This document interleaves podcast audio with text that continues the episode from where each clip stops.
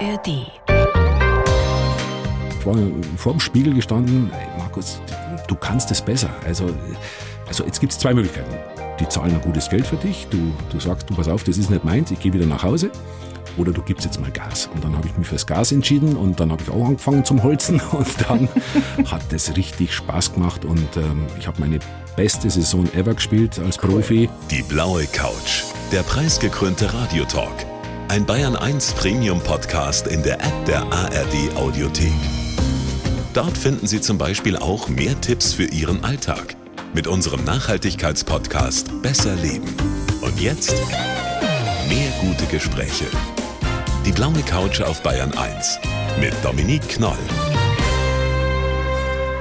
Also, dass ich mich mal an einen Ex-Fußballprofi ranwage in unserem Radiotalk, das haben wir einem ganz großartigen Ex-Fußballprofi zu verdanken.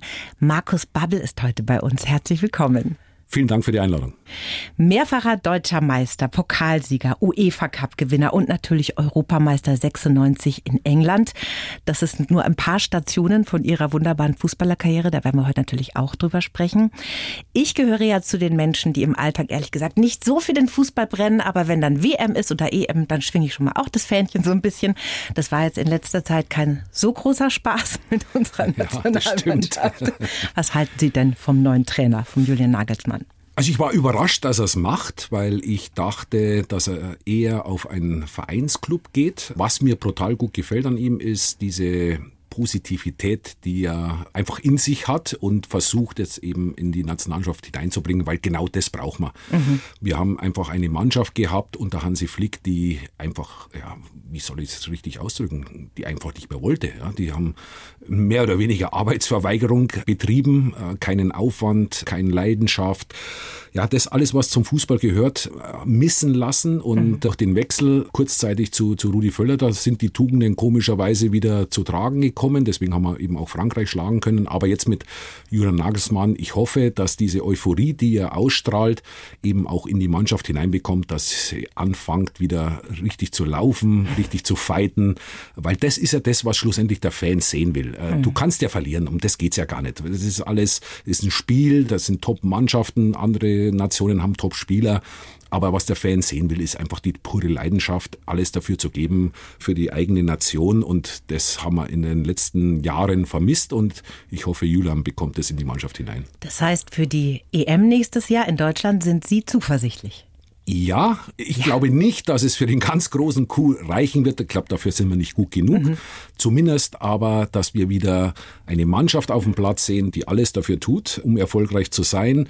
Wir haben gute Spieler, aber in Schlüsselpositionen sind wir dann leider nicht ganz so gut besetzt und deswegen wird es für den ganz großen Coup nicht langen, aber zumindest kommen wir wieder weiter wie hm. äh, die Jahre zuvor. Ein bisschen Fähnchen schwingen kann ich dann also. Ich hoffe es, ich hoffe es. Ich finde es ja übrigens total super, dass Sie heute zu uns gekommen sind, Markus, denn im Buch, das Sie geschrieben haben, dem wunderbaren Buch It's Not Only Football, da schreiben Sie unter anderem, dass Bayern 1 Ihr Kindheitstrauma war. Schlager und Umtata und so weiter. Ja.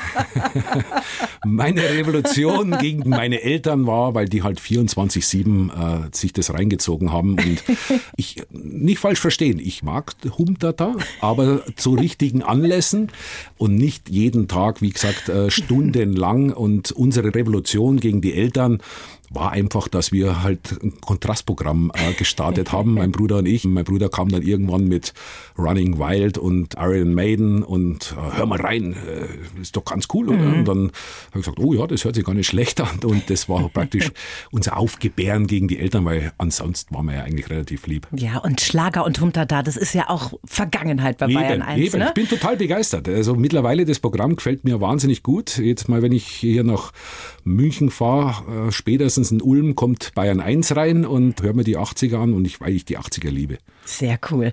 Und Sie haben ja wirklich eine große Leidenschaft für Musik, haben sogar ein eigenes Instagram-Format, das heißt Music Friday. Und da stellen Sie jede Woche immer in einem anderen Fußballtrikot Songs, Platten, Bands und so weiter vor mit großer Leidenschaft. Und das klingt dann so. Hi guys, it's Music Friday and today I have really something special. Genau, und dann kommt immer eine Bandempfehlung. Wie sind Sie denn da drauf gekommen? Ja, Corona geschuldet. Ich war damals in Australien und äh, unsere besten Freunde, ein Ire und eine Australierin, die konnten wir dann nicht mehr sehen und äh, die sind eben genauso musikbegeistert gewesen wie wir. Und äh, immer wenn wir uns getroffen haben, bei einem Kaltgetränk, kam irgendwann die Musikbox auf den Tisch und dann hat sie mal geheißen, ja, kennst du das schon, kennst du das?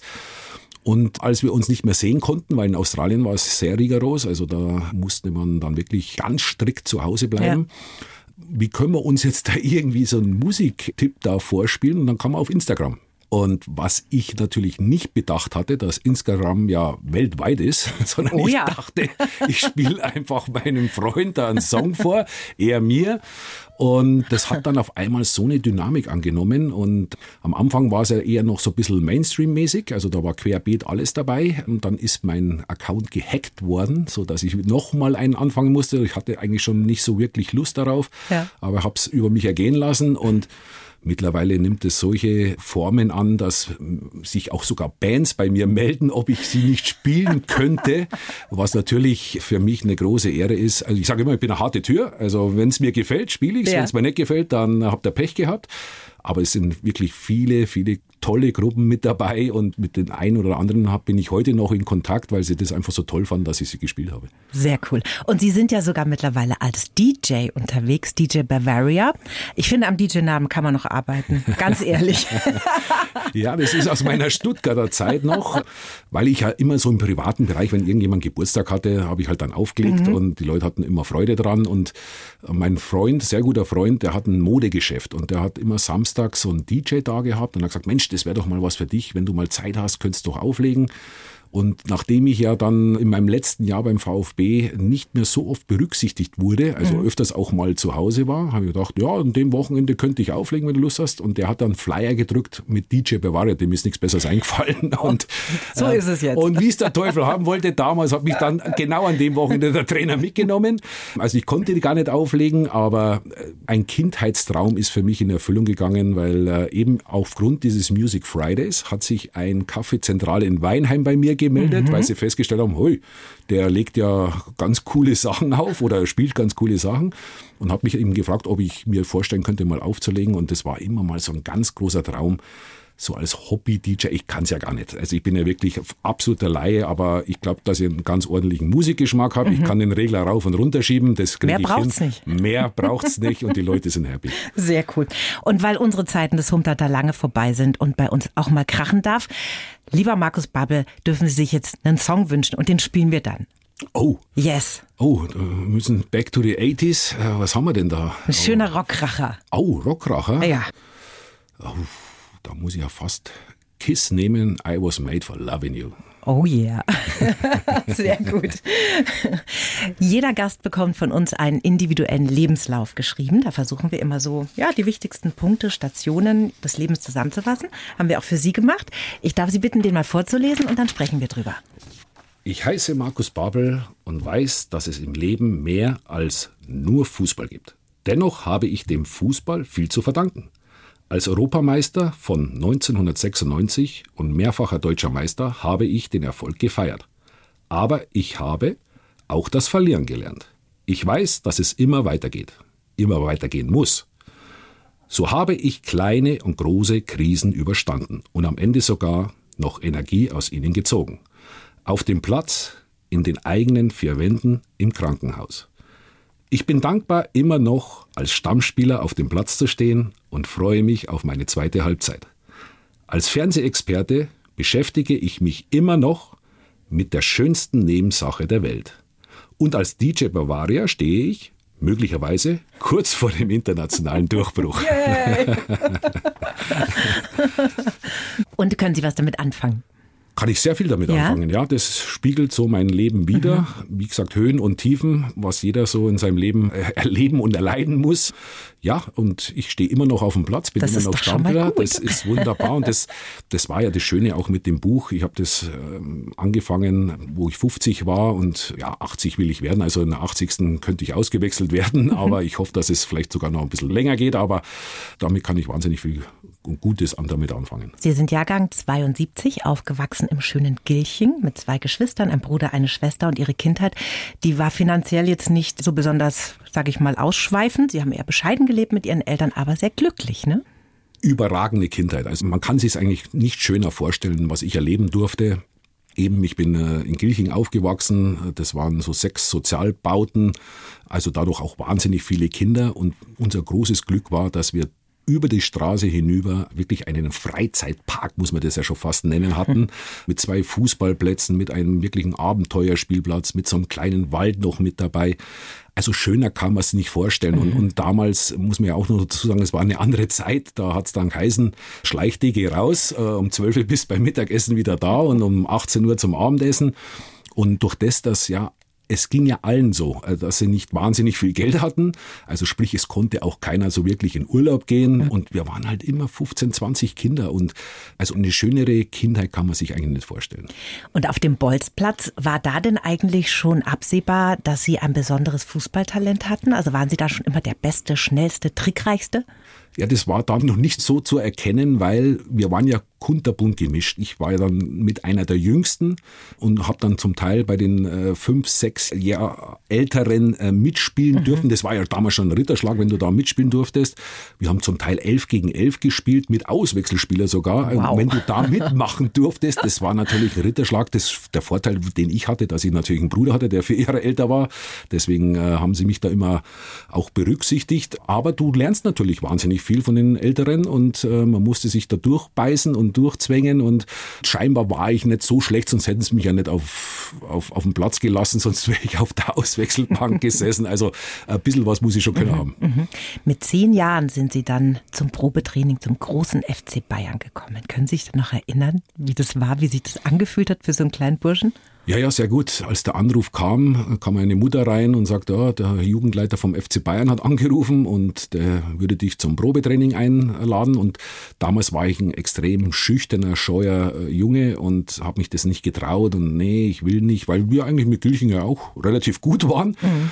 Aber mein Vater sagte dann, naja, du gehst dahin, du schaust es dir an. Wenn es dir nach 14 Tagen, drei Wochen nicht gefällt, dann kannst du immer noch zurückgehen. Sehr gut muss ich sagen, bin ich heute noch dankbar meinem Vater, dass er das gesagt hat. Ich bin dann dahin und natürlich äh, voller Angst und Ehrfurcht und, und, und Nervosität und habe dann relativ schnell festgestellt, ja, die sind ja eigentlich auch nicht so viel besser wie ich. Und mhm. in der zweiten Woche hat es geheißen, ah, den mag ich nicht spielen. Also das war auch wieder so ein Ritterschlag für mich. ähm, habe ich festgestellt, okay, die finden mich, glaube ich, ganz cool und ja, und dann war klar, ich bleibe dort. Mhm. Und ja, das war eine Top-Entscheidung im Nachhinein, weil nicht, weil ich bei Bayern München war, sondern das Ganze hat mich als Mensch so geprägt. Wie gesagt, ich war sehr schüchtern, aber aus Gilching, 25 Kilometer außerhalb von München, musste da mit S-Bahn, U-Bahn, Trambahn und noch zu Fuß zur Sebena. Das hat eineinhalb Stunden ja, gedauert. Da sind Sie immer alleine hingefahren? Also am Anfang war meine Mutter immer mit dabei, das erste halbe Jahr. Mhm. Und dann äh, hat sie gesagt, so, jetzt kannst du es alleine. Und das war, äh, ja, das war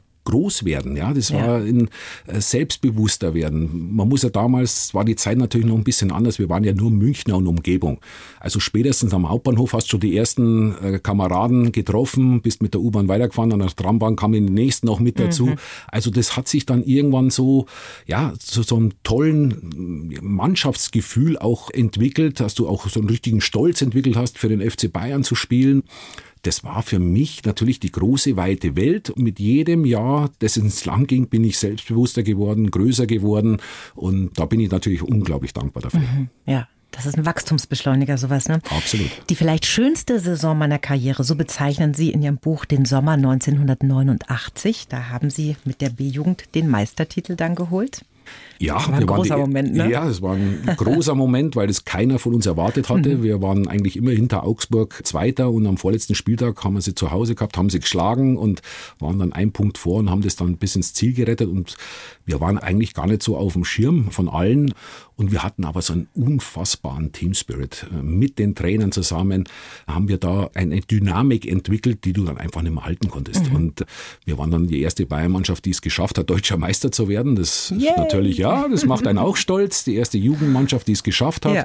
Aber dieser Spirit, was wir in dieser Mannschaft hatten, das war unglaublich. Und sowas hatte ich dann auch danach nicht mehr erlebt. Mhm. mhm. Das wäre schön, ne, wenn das in der Profiliga nochmal so wäre. Absolut. Ich habe, ich habe genau das Gegenteil äh, ja, lernen, ja. kennenlernen dürfen, den FC Hollywood. Das mhm. war genau das Gegenteil von dem damals vor allen Dingen, das Schöne an der ganzen Geschichte war, es war ja nicht so, dass irgendjemand gedacht hatte, er wird irgendwann mal Profi, sondern wir haben den Momentum, haben wir einfach ausgelebt mhm. und, und gelebt und keiner hat gedacht, dass wir dann vielleicht irgendwann mal da selber Profi werden können, sondern das war das Schöne, mhm. dass ohne, ohne Druck und ohne irgendwie, dass da jemand anschieben muss, wir sind alleine gelaufen. Ja, ja. Da gibt es auch ein ganz tolles Bild in der Mitte von Ihrem Buch, gibt es eine wunderschöne Fotostrecke, da kann man so einmal mit Ihnen durchs Leben hüpfen. Ganz toll, diese Pokalübergabe mit Bürstenschnitt, ja. ganz dünn. Ja, wie gesagt, die Frisur kann man drüber streiten. Das Sie war hatten halt, ganz kreative Variationen. Ja, ich hatte das Leben. Modell Vogelnest, aber mein Gott, das war halt damals so und ich habe mir da auch überhaupt keinen Wert darauf gelegt, wie meine Frisur ist. Mhm. Und das Schöne ist, aus diesem Jahrgang hat es dann Max Eberl noch geschafft, mhm. äh, Christian Erlinger noch. Also drei haben es dann schlussendlich Toll. geschafft, in die Bundesliga zu kommen und ja, das ist schon eine tolle Geschichte. Dieses Jahr 1989 war im Sommer so glücklich und nur ein paar Wochen später ist dann die Katastrophe über ihre Familie reingebrochen. Sie sind da 17 Jahre alt, ihr Bruder 21 und er nimmt sich das Leben. Wie haben Sie denn davon erfahren? Ja, das war natürlich äh, dramatisch, anders kann man es gar nicht sagen. Ähm, ich war ja keine Auswahlmannschaft, weil ich, ich, ich, konnte mit Auswahlmannschaften nicht wirklich viel anfangen. Und als wir als U17 dann deutscher Meister wurden, ich war ja Kapitän dieser Mannschaft, kam Holger Osek und äh, wer ist denn das überhaupt? Den kenne ich gar nicht. Mhm. Äh, ja, das ist der Markus Babbel. Ja, warum spielt er nicht in der bayerischen Auswahl? Ja, der will nicht. und dann hat er mich praktisch zum Lehrgang eingeladen und das war praktisch der erste Lehrgang danach. Und äh, ich war dann Hennef und dann kam eben der Teambetreuer Betreuer während des Frühstücks, also ich hatte gerade mein Frühstück geholt, kam zu mir, sagte Markus, ich brauche dich mal ganz kurz, ich habe eine traurige Nachricht dir zu übermitteln, dein Bruder ist gestorben. Mhm. Das Problem war, dass ich mit dem Tod bis dahin noch nie in Berührung kam. Also mhm. ich war völlig wie in Trance, weil ich damit überhaupt nichts anfangen konnte. Es hat geheißen, es ist ein, ein, Autounfall und bin dann, wie gesagt, von Hennef nach Gilching zurück. Da bist du mal kurz acht Stunden unterwegs. Bin da zurückgefahren, hast natürlich tausend Gedanken, wie ist das passiert, mhm. was ist da los und, und kam dann in unsere Wohnung rein und diese Dunstglocke, wo da über uns hang, das war, das war so erdrückend und vor allem ich war total überfordert, weil ich, wie gesagt, mit der Situation überhaupt nichts anfangen konnte. Mhm und habe dann meinen Vater gefragt, ja, was ist denn passiert, wo ist es passiert? Dann sagt er, ja, in Weichselbaum.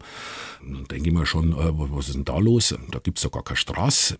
Dann sage ich, ja, Autounfall im Weichselbaum, wie geht denn das? dann sagt er, nee, nee, kein Autounfall, sondern hat sich von Zug geschmissen. Und das war dann nochmal so ein, so, ein, so ein Gongschlag für mich, ähm, wo ich überhaupt nichts damit anfangen konnte. Und dann diese, diese Hilflosigkeit, was ich dann eben in mir verspürt habe, weil du merkst einfach, deine Eltern sind äh, ja zu Tode betrübt. Wie gesagt, diesen, diesen Schmerz, den will man einfach, auch seinem ärgsten Feind wünscht man den nicht. Und damit zurechtzukommen. Wie muss ich mich jetzt verhalten? Was mache ich jetzt? Wie kann ich helfen? Aber wie gesagt, ich war so ohnmächtig, weil ich davor noch nie mit dem Tod in Verbindung war und dann eben noch Selbstmord, wo sich die Eltern natürlich Gedanken machen, was haben wir falsch gemacht? Ja, was, was, was hätte man tun können oder hätte man es erkennen können? Aber wir reden von 89, da war eben die ganze Geschichte leider noch nicht so weit und Gott sei Dank hat sich das jetzt ins Positive verändert, dass es wahnsinnig viele Psychologen äh, gibt, aber auch wahnsinnig viele Menschen, die sich jetzt trauen zu sagen, hey, ich bin am Ende, ich muss mir helfen lassen oder wie kann man mir helfen? Und damals war das halt noch so ein Tabuthema. Und, und das Schlimmste an der ganzen Geschichte war eben meine Mutter so leiden zu sehen. Ja? Und du kannst nicht helfen. Ja? Und das hat mir persönlich wahnsinnig wehgetan und, und auch so eine Ohnmacht in mir ausgelöst. Und das ist ja auch einfach so eine schwierige Situation, weil man ja auf der einen Seite so mitleidet mit der Mama dann, aber mhm. selber ist man ja auch trauernder und braucht ja eigentlich auch Unterstützung, Zuspruch, will reden. Habt ihr euch denn ausgetauscht in der Familie? Konntet ihr reden darüber? Na, wir sind einfach eine Familie, die, eben nicht so viel redet oder gerade über so, so emotionale Probleme wenig redet. Was natürlich zum einen auch mal sehr angenehm sein kann, aber in dem Moment natürlich völlig kontraproduktiv ja. ist. Aber ich hätte auch gar nicht gewusst, was ich sagen soll. Ja. Das war so eine Ohnmacht, die ich, die ich in mir spürte. Meine Eltern dachten, okay, ich habe es eigentlich ganz gut überwunden bis zur Tag der Beerdigung, als ich dann am Grab dann äh, ohnmächtig umgefallen bin, weil ich das eben ich bin so ein Typ, ich schluck alles runter, ich sage immer in meinen Tresor, versuche da zuzuschließen und den Schlüssel wegzuschmeißen. Aber da ging es dann einfach nicht mehr. Ich bin dann irgendwann umgefallen, bin dann irgendwann aufgewacht, als mein Meine Schwester sagt es, ich habe zwar ein Buch geschrieben, mein Schwager war es, weil ich felsenfest davon überzeugt war, dass mein Schwager, meine Schwester gesagt, nee, ich habe dir zwei, drei runtergehaut, dass du wieder aufwachst. Ja, und so habe ich das dann versucht für mich zu verarbeiten, aber wie gesagt, so eine Geschichte ist schwer zu verarbeiten. Ja. Dieser Spruch, die Zeit heilt alle Wunden, finden Sie, da ist was dran? Ich finde immer über Trauer, da legen sich eher so Schichten, die das so ein bisschen abmildert vielleicht im Laufe der Jahre. Ich weiß es nicht, ob es für meine Mutter gilt, für mich galt es, ja, mhm. mit der Zeit und ich habe ja wahrlich kein unaufgeregtes Leben hinter mir mhm. und äh, dadurch natürlich vergisst du dann sehr oft auch wieder das Drama, was da geschehen ist. Auf der anderen Seite, dann schaust du dir wieder einen Film an, wo genau das passiert. Mhm kommt sofort wieder dein Bruder ins Gedächtnis. Robert Enke, als ich beim Fußballlehrergang, alles ist weit weg, passiert das leider und du merkst genau, ach du grüne Neune. Das triggert wieder alles. Ne? Ja, mhm. erstens das und du weißt, welches Leid jetzt die Familie erleidet. Mhm. Ja, weil das, das ist so brutal, wenn das passiert und ich war auch sehr, sehr lange sehr, sehr äh, wütend auf meinen Bruder mhm. bis ich selber irgendwann mal verstanden habe, was das eigentlich bedeutet, dass es eine Krankheit ist, dass du eigentlich, ja, wenn, wenn sich der nicht professionell helfen lässt, eigentlich gar keine Chance hast. Ja. Wenn er nicht mehr will, dann ist es eben vorbei. Und das kommt dann mit der Zeit irgendwann. Das Gute an dem Buch für mich war ja auch, ich musste ja nochmal richtig tief mhm. rein und den ganzen Schmerz nochmal rausholen. Und das hat mir selber aber auch nochmal geholfen, das noch besser zu verarbeiten und jetzt eben auch meinen Frieden damit zu finden. Mhm. Wann ging das denn eigentlich los, dass Sie angefangen haben zu sprechen darüber, über diesen Verlust? Das kam eigentlich relativ spät, eben durch Robert Enke. Mhm. 2009 ich, war das, ne? Das war 2009. Mhm. Ich war gerade beim Fußballlehrergang, als diese Nachricht kam und sofort war natürlich wieder meine Familie im Kopf drinnen, diese Trauer, diese, ja, diese unfassbare Stille, was dann auch herrscht. Und ich habe sofort, ach Gott, die Familie vom Robert Enke, seine Frau, die erleiden jetzt wirklich eine ganz, ganz dunkle Zeit. Mhm. Und trotzdem oder besser gesagt, ich, ich weiß nicht warum. Mich hat dann ein Journalist darauf angesprochen und dann ist es aus mir so herausgesprudelt, ja, mhm. dass ich dann eben auch über meinen Bruder erzählt habe, sage, ja, ich weiß, was jetzt die Familie da erleidet, was sie da durchmachen muss, weil ich selber es eben auch erlebt habe.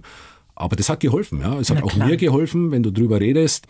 Da kannst du dann schon auch die ein oder andere Wunde dann doch wieder auch etwas mehr heilen. Und wie der schöne Satz so eben so heißt, Reden ist Silber, Schweigen ist Gold, ja. Und da ist es halt kontraproduktiv. Absolut. Ja. Du solltest drüber reden und äh, nichtsdestotrotz, es war ja auch, auch wichtig jetzt für uns. Ich habe ja auch das Kapitel meiner Mutter gezeigt. Mhm. Wir haben dann drüber gesprochen und ich glaube, das tat ihr eben auch gut. Sie hat es abgesegnet, dass ich das so machen kann. Sehr und ähm, ja, genau. Und das war mir eben persönlich sehr wichtig, dass dieses Kapitel mhm. eben auch drin ist, weil man hat ja immer diese Vorstellung, ja, Fußballprofi, alles Friede, Freude, Eierkuchen und, und, wie schon gesagt, jeder hat sein Päckchen zu tragen. Der eine mehr, der eine weniger. Meiner ist ja schon ein bisschen voll gewesen. Absolut. Und ich finde es auch total mutig, auch dass Sie das teilen im Buch. Ja, nicht nur den Verlust Ihres Bruders. Sie waren ja auch sehr krank. Da reden wir später noch drüber.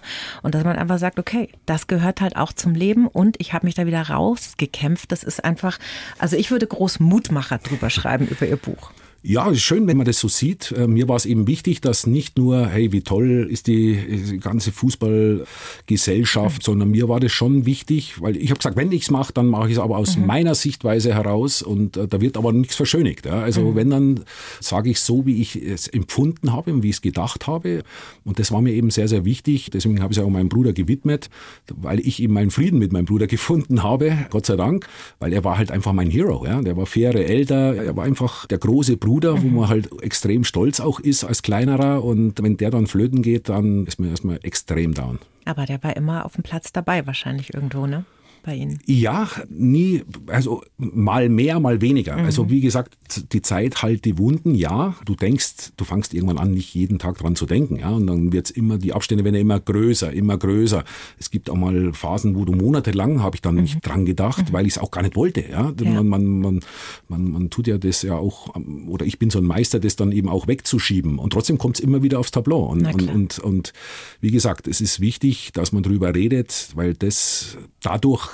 kann man es viel schneller heilen auch. Ja. Wie gesagt, ganz weggehen wird's nie. Du wirst immer deine Phasen haben, wo du einfach extrem traurig bist und denkst dir, warum, was hätten wir beide alles äh, jetzt fabrizieren können, weil er war ein, er war ein sehr, sehr guter Glaser. Sein Meister hat ihn damals schon gesagt, wo er noch sehr jung war, du bist so gut, also wenn ich mal aufhöre, du übernimmst meinen Laden.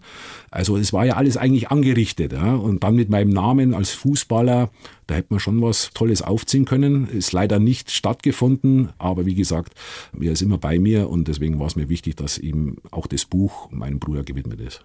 Sie haben dann ja funktioniert wie ein Uhrwerk. Ne? Sie haben die Trauer in die hintersten Winkel Ihrer Seele erstmal geschoben. Dann gab es 91 den Profivertrag beim FC Bayern.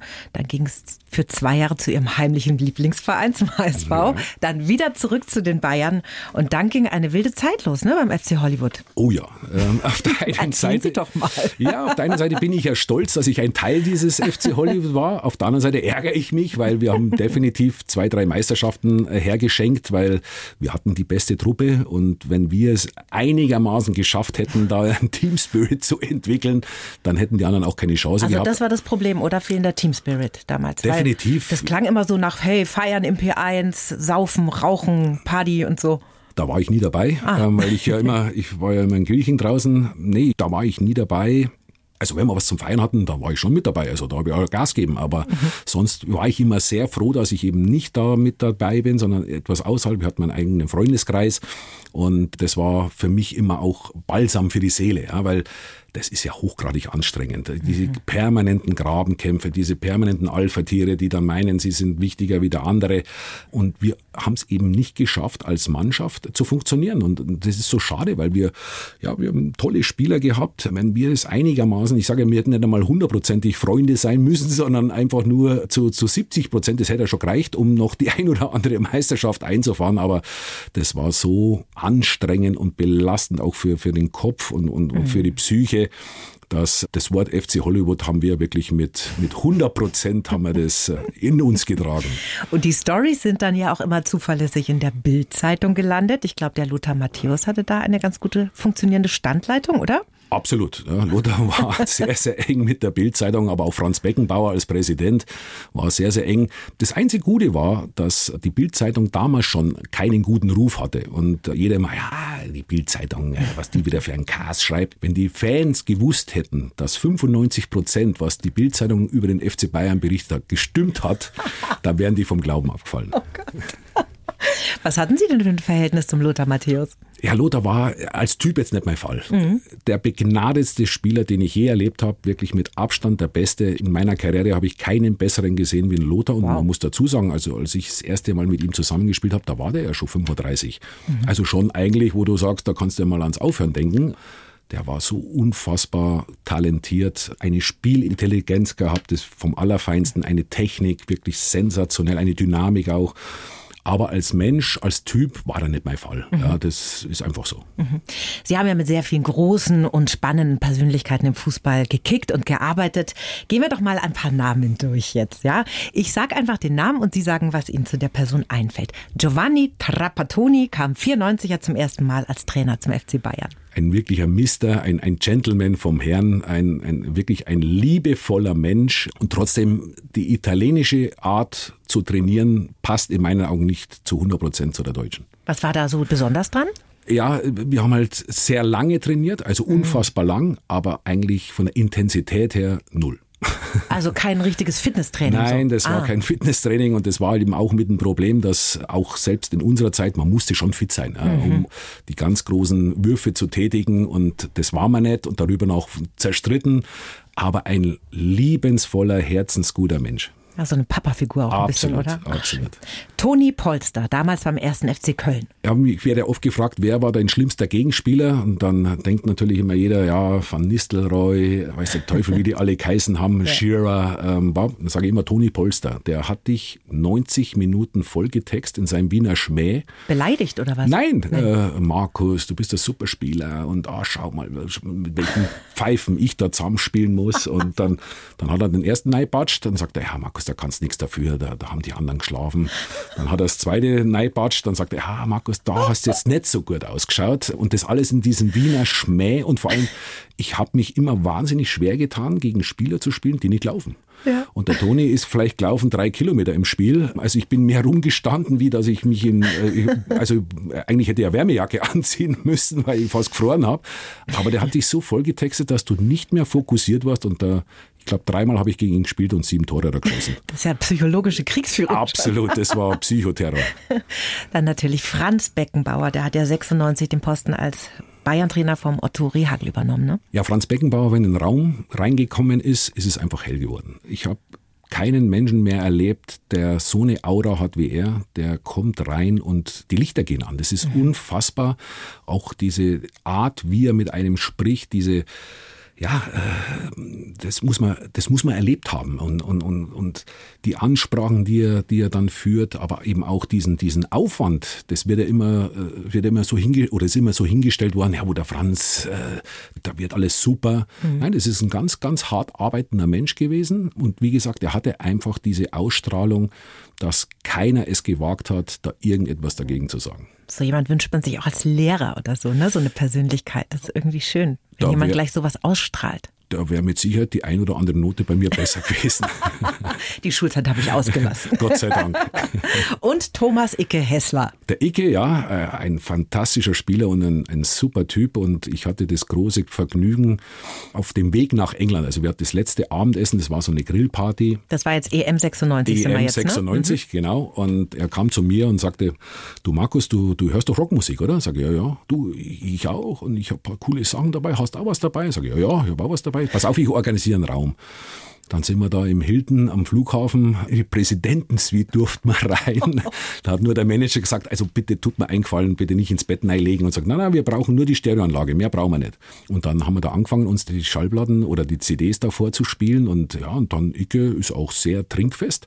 Ähm, dann haben wir das ein oder andere Weißbier da weggezogen. Ich glaube, insgesamt waren es sieben oder acht und damals, ich habe nicht viel getrunken. Also ich war jetzt nicht so robust und darüber hinaus hat er geraucht, also rote Marlboro. Und sagt er, rauchst du? Ja, eigentlich nicht, aber heute, ja, rauche ich eine mit. Auf alle Fälle, dann war es irgendwann 12.01 und ich war so sternhagelvoll, äh, das kann man sich gar nicht vorstellen. Ich bin aufs Zimmer, ich habe die ganze Nacht durchbrechen oh müssen. Oh also mir ging so elend. Und am nächsten Tag sind wir nach England geflogen und hm. im Flieger, ich war immer noch grün oder besser gesagt, das Gute war, dass ich habe nur gehofft, Bertie Fuchs, dass er mich nicht sieht, weil ich war weiß wie die Wand. Und danke Mario Basler, er kam zu spät. Viertelstunde zu spät natürlich, der ganze Fokus lag auf Mario. Da hat er mir einen Herzensgefallen äh, getan. Übrigens überragender Typ, der Mario. Auf alle Fälle dann im Flieger musste ich auch nochmal mich übergeben. Da bis, dann, bis dann der Professor Kindermann zu mir kam, Markus, was ist denn los? Ja, du schaust ja aus. Und dann sage ich, du, ich habe gestern, das Gute war, wir hatten so ein Grillfest. Ähm, mhm. Sag ja, ich habe irgendetwas falsch gegessen. Das, äh, mich hat's die ganze Nacht hat's mich, äh, da habe ich mich übergeben geben müssen. Und Papa, dann hat er mir im Flieger eine Spritze gegeben und ich muss sagen, von da an ging es bergauf. Der Doktor mit dem guten Zeug, ne? Ja, absolut. Also das war, ich weiß nicht, was er mir gespritzt hat, aber das Zeug war gut. Das ist heute auch undenkbar, oder? Dass Nationalspieler am Abend nochmal ordentlich Vollgas mit Weißbier und Marlboro geben. Ja, also ich kann mir nicht vorstellen, dass die Jungs da drauf sind. Ne? Aber es war halt so eine Ehre auch. Icke Hessler, Weltmeister. Na klar. Jetzt der große Icke Hessler sagt zum kleinen Bimpf Markus, ey, du bist doch Rocker, du, mhm. hören wir uns zusammen Musiker. Das war auch so eine Ehre für mich, deswegen konnte ich mir die Blöße nicht geben. Kann man keine nicht. Spaßbremse ja, und vor allem verstehe ich. Als Bayer muss man doch dagegen halten, aber ich habe so bitter gelitten. Im Jahr 2000, da ging es dann für Sie ins Mutterland des Fußballs nach England, zum FC Liverpool. 2001 UEFA Cup-Sieger ne, geworden. Das war bestimmt eine aufregende Zeit, oder? Was sind denn so die größten Unterschiede zu einem Profiklub in Deutschland, wenn man in England spielt? Also ich hatte das große Glück, den FC Liverpool zu haben. Dieser Verein ist einfach speziell. Diese Verbundenheit der Fans mit diesem Club, die ist für mich einzigartig. Darüber hinaus, ja, das Spiel ist natürlich komplett anders. Die ersten fünf, sechs Spiele, ich bin, glaube ich, zehn, 15 Mal einfach stehen geblieben, weil ich gedacht habe, also wenn das jetzt kein Foul war und der Schiedsrichter pfeift, dann, dann glaube ich es nicht. Und es ging immer weiter. Also härter. Viel härter, viel physischer. Und dann war irgendwann ein Punkt da, wo ich zu mir selber gesagt habe, ich war vor dem Spiegel gestanden, ey Markus, du kannst es besser. Also, also jetzt gibt es zwei Möglichkeiten. Entweder die zahlen ein gutes Geld für dich. Du, du sagst, du pass auf, das ist nicht meins, ich gehe wieder nach Hause. Oder du gibst jetzt mal Gas. Und dann habe ich mich fürs Gas entschieden und dann habe ich auch angefangen zum Holzen und dann hat das richtig Spaß gemacht und ich habe meine beste Saison ever gespielt als cool. Profi. Und diese, die, dieser Verein ist einfach so speziell, das, das, das muss man erlebt haben. Auch die Fangesänge sind ach, irre, oder? Unglaublich, wenn das You Never Walk Alone vor dem Spiel losgeht und, und der Gegner ist noch nicht da und, und du willst raus und, und, du merkst, die kommen nicht und du wirst richtig aggressiv. Dann sage ich, ich will das Lied anhören, weil es ist nicht so wie in Deutschland, dass nur eine Kurve oder irgendwie so singt, sondern das ganze Stadion ist da wow. dabei vom Siebenjährigen bis zum 80-Jährigen. Jeder gibt Gas, jeder ist stolz auf diesen Verein und, und wenn die merken, dass du alles gibst, dann bist du bei denen mhm. geschützt. Mhm. Als Sportler ist man ja wie kaum jemand anders auf seinen Körper angewiesen, dass er zuverlässig funktioniert, dass er sich trainieren lässt und formen lässt. Und dann kam eine Krankheit in ihr Leben, die sie zweieinhalb Jahre ganz schön rausgeschossen hat. Ne? Eine sehr seltene Stoffwechselerkrankung war das, ne? Nervenkrankheit. Nervenkrankheit. Ähm, ich hatte das Guillain-Barré-Syndrom. Mhm. Ich habe letztens gehört, ich glaube, 800 Menschen im Jahr bekommen es. Bei 82 Millionen kann man ja ausrechnen, mhm. wie viel Prozent das ist. Mhm. Also eine ganz seltene Krankheit. Kannte ich davor auch nicht. Ich hatte das pfeiferische Drüsenfieber und das ist eine Folgekrankheit. Also dein Körper produziert Antikörper gegen diesen Virus und checkt nicht, dass der Virus irgendwann weg ist. Mhm. Und produziert, produziert, produziert und es greift deine Nervenenden an, sodass deine Nerven nicht mehr leiten. Also deine Muskeln bekommen keine Impulse mehr und das kann ja bis zum Atemstillstand führen, weil der Atemmuskel natürlich auch betroffen ist, der Herzmuskel. Haben mich auch alle zwei, drei Stunden im Krankenhaus dann aufgeweckt, um, um das Lungenvolumen äh, zu testen. Ich hatte Glück im Unglück. Also bei mir ging es nur bis zu den Knien. Eine Gesichtshälfte war gelähmt und die Hände waren, wie wenn sie eingeschlafen wären. Mhm. Immer so ein Pickeln da in, in den Händen. Und das Schlimmste an der ganzen Geschichte war, nicht, dass ich es bekommen habe. Ja, klar, zwei Jahre später vielleicht wäre noch cooler gewesen, weil dann hätte ich noch zwei Jahre länger Liverpool in mir gehabt, mhm. aber dass dir keiner sagen konnte, wie lange es dauert. Mhm. Am Anfang wollten sie mich schonen und ja, vielleicht nächste Woche und, und ich habe halt gemerkt, es verändert sich nichts, ja, es wird nicht besser.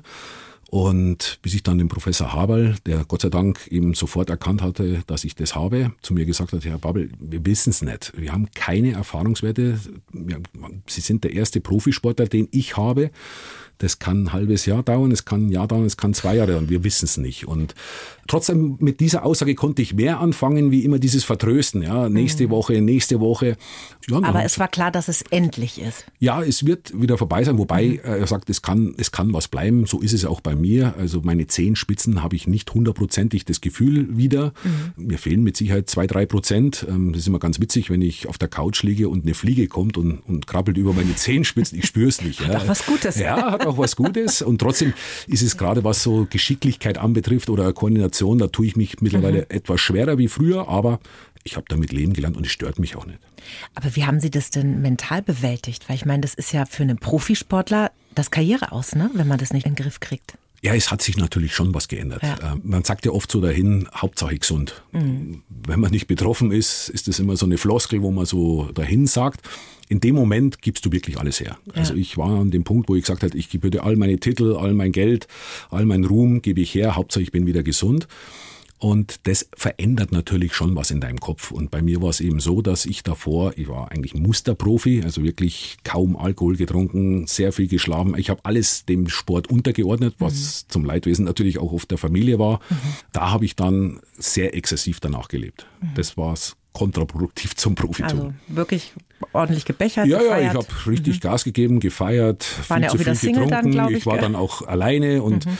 jeder, der schon mal in England war und Single ist und ganz krapfenmäßig ausschaut, da weiß man, äh, da, da geht's nach vorne, da musst du bei drei auf dem Baum sein, sonst wirst du gecatcht. Gerade wenn du noch Fußballer bist, das ist ja für die Damen da das höchste der Gefühle und das habe ich dann sehr genossen. Da haben Sie also Lebenserfahrung gesammelt. Braucht es ja auch mal. Vorher war Ach, ja alles immer so diszipliniert. Absolut, absolut. Aber es ist halt kontraproduktiv zu deinem Job. Ja. Das muss man auch dazu sagen. Und im Krankenhaus hat sie sogar der Chris de Burgh besucht. Wie ist es denn dazu gekommen? Ja, wir hatten eine Weihnachtsfeier beim Liverpool und Christy Burke, ein Superstar in Deutschland, ich glaube äh, in sämtlichen anderen europäischen Ländern, nur nicht in England. Die können den nicht leiden. Äh, und der war auf, unserer Weihnachtsfeier, hat da gesungen und alle Engländer, um Gottes Willen, jetzt kommt der. Und wir hatten einen Tisch, Christian Ziege war mit dabei, Didi Hamann, Sammy Hüpie, Sander Westerwell, also die Holländer, finnische, deutsche Fraktion. Wir alle, wow, Christy Burke ist ja der Knaller, Wahnsinn, Superstar. Und dann haben wir so Gas gegeben, dass selbst die Engländer noch mitgemacht haben und richtig Stimmung in den Laden reinbekommen. Und der hat sich wahnsinnig gefreut, ist danach an unseren Tisch gekommen, hat sich wahnsinnig bedankt bei uns, weil er wusste ja auch, dass er in England nicht ganz so populär ist wie bei den Deutschen oder bei den Holländern. Und er ist ein wahnsinniger Liverpool-Supporter und hat damals war Night of the Proms in, in, in der Olympiahalle und er hat äh, praktisch herausgefunden, wo ich liege. Also er hat mitbekommen, dass ich krank bin. Dann hat er herausgefunden, wo ich liege und dann kam er. Und dann kam die Krankenschwester zu mir rein und sagt, da, da steht irgend so ein Christi Burg davor. Die kannte den gar nicht? Nee, kannte den gar nicht. Es war eine jüngere Dame, die kannte den noch nicht. Und dann sage ich, ja klar, dann dürfen Sie den reinlassen. Dann kam er rein und ich habe mich natürlich riesig gefreut, dass er kam und ähm, dann, ja Markus, ich habe da was mitgebracht. Dann hat er so eine, so eine Salzkristalllampe mit dabei gehabt für Good, good Vibes und dann sagt er übrigens, ich kann therapieren.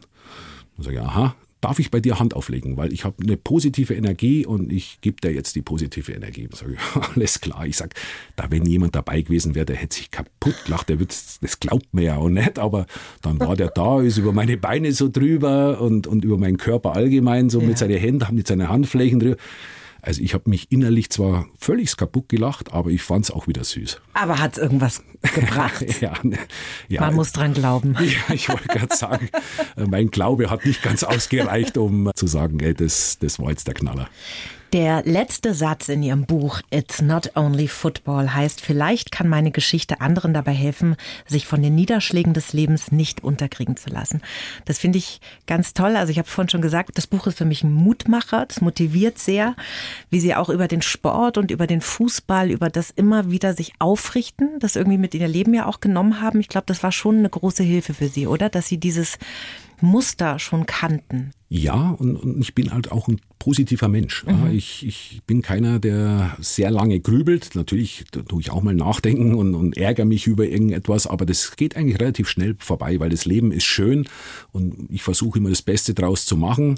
Auch wenn meine Vorstellung oft vom Partner etwas abschwingt, äh, bin ich mit mir selber sehr zufrieden und bin ein glücklicher Mensch. Und, und das sind alles Punkte, die haben mich geprägt, aber ich glaube auch äh, reifer, besser, glücklicher auch gemacht. Ja? Weil wenn, wenn, wenn alles immer kerzengrad geht, ich weiß nicht, ob das so erstrebenswert ist. Natürlich hätte ich auf das ein oder andere natürlich verzichten können oder hätte ich nicht gebraucht, aber das zeichnet ja ein, ein Stück weit das Leben eben aus. Und mir war es halt wichtig, in diesem Buch nicht zu sagen, hey, wie toll ich bin und was für großartige Geschichten äh, zu erzählen haben, die halt nur positiv sind, sondern hey, auch ich habe mein Päckchen mhm. zu tragen wie jeder andere auch. Ja, weil man hat ja immer das Gefühl, dass die Fußballer, ja, die sind so in ihrer Glocke und da ist alles Friede, Freude, Eierkuchen. Nein, ist es eben nicht, sondern jeder hat sein Päckchen zu tragen und der eine mehr, der andere weniger. Und deswegen war es mir wichtig, aus meiner Sichtweise heraus, es genau so zu erzählen, wie ich es empfunden und erlebt habe. Mhm. Als ganz allerletztes im Buch haben Sie noch eine Danksagung geschrieben an Ihre Familie, an Ihre Mutter, Ihre fünf Kinder, an Ihre Frau Tina. Mit ihr leben Sie ja in der Nähe von Mannheim. Sie sind TV-Experte und wenn Sie mal vergessen, bei welchen Vereinen Sie gespielt haben, dann müssen Sie sich nur umrum nackig machen. Ne? Ja. Sie haben die alle tätowiert, oder? Ja, alle, alle Vereine drauf. Das ist immer so, das sind dann so Ideen, die dann irgendwann wachsen. Ich wollte mir ja schon eigentlich, hätte ja schon mit 15 mich tätowieren lassen wollen. Nur damals war halt, ja. Oh, das, das haben dann nur die Rocker und Halbstarken Rocker gemacht und, früher, Oder ne? Knastis, ja. und, ähm, und, ja, und dann, ich wollte ja auch immer gefallen, ja. Ich wollte immer gefallen, dass keiner irgendwas Negatives über mich sagen kann und das war auch, man muss ja immer den, den, den, den, den, den Nutzen im Schaden finden. Ja? Und, und mit dieser Krankheit habe ich gedacht, äh, vor wem soll ich mich denn noch rechtfertigen, außer vor mir selber? Ja? Ich muss in den Spiegel schauen und nicht, was die anderen über mich erzählen und, und, und sagen. Das kann mir Schnurzpiepe sein, sondern ich, dann meine Leute, meine engsten Vertrauten um mich herum. Das ist wichtig, alles andere ist völlig wurscht. Und wenn ich meine, dass ich das jetzt brauche, die Tätowierung, dann mache ich es. Und dann kam irgendwann die Idee, dass ich, oh, ich könnte mir doch eigentlich auch meine Vereine mal da drauf draufnageln und das habe ich geschafft und sind alle untergebracht. Haben Sie ein T-Shirt drunter? Ja. Darf ich es mal sehen? Den Arm. Den Arm. Er hat jetzt nämlich einen Hoodie an, muss man dazu erzählen, so ein Kapuzenpulli mit Reißverschluss und drunter ein T-Shirt. Jetzt darf ich mir mal die Tätowierung anschauen. Jetzt mache ich mich mal nackig. Also er hat noch ein T-Shirt an, ne? ah, okay. Ja, Das doch relativ großflächig. Toll. Wir machen gleich noch ein Foto und dann Ja, kann man das auch bewundern. drauf. Ah, wie cool. Was ist denn das da unten? Das ist Western Sydney Wanderers. Aha. Ja, da Wenn man einmal langweilig ist, ne, hat man immer was zu lesen dabei. Da in dem. Schild sind meine, meine großen Vereine, der TSV Gilching, Agelsried, Bayern München, Stuttgart und Liverpool. Das sind so Cool. meine Herzensvereine. Ja. Und der HSV ist natürlich auch drinnen hier beim der Wikinger. Achselhöhle. Und nee, das war einfach so ein Spleen von mir und äh, irgendwann kam natürlich jeder Verein daher. Ja, von uns lasst ihr natürlich auch eins stechen. Ich sage, ja gut, dann kommst du natürlich aus der Nummer nicht raus. Gut, dass die Profikarriere irgendwann mal zu Ende war. Ja, jetzt musste ich auch einen Break hauen, weil das tut mittlerweile mir selber zu weh. Zum Schluss eine Frage, die ich jedem Gast stelle. Was würden Sie Ihrem 20-jährigen Ich aus heutiger Sicht gerne sagen? Bleib dir treu. It's only rock and roll, but I like it. Yeah. Vielen Dank, Markus Babbel. Das war ein ganz tolles Gespräch. Danke, dass Sie da waren. Ich sage danke. Die Bayern 1 Premium Podcasts. Zu jeder Zeit, an jedem Ort. In der App der ARD Audiothek und auf bayern1.de. Bayern 1 gehört ins Leben.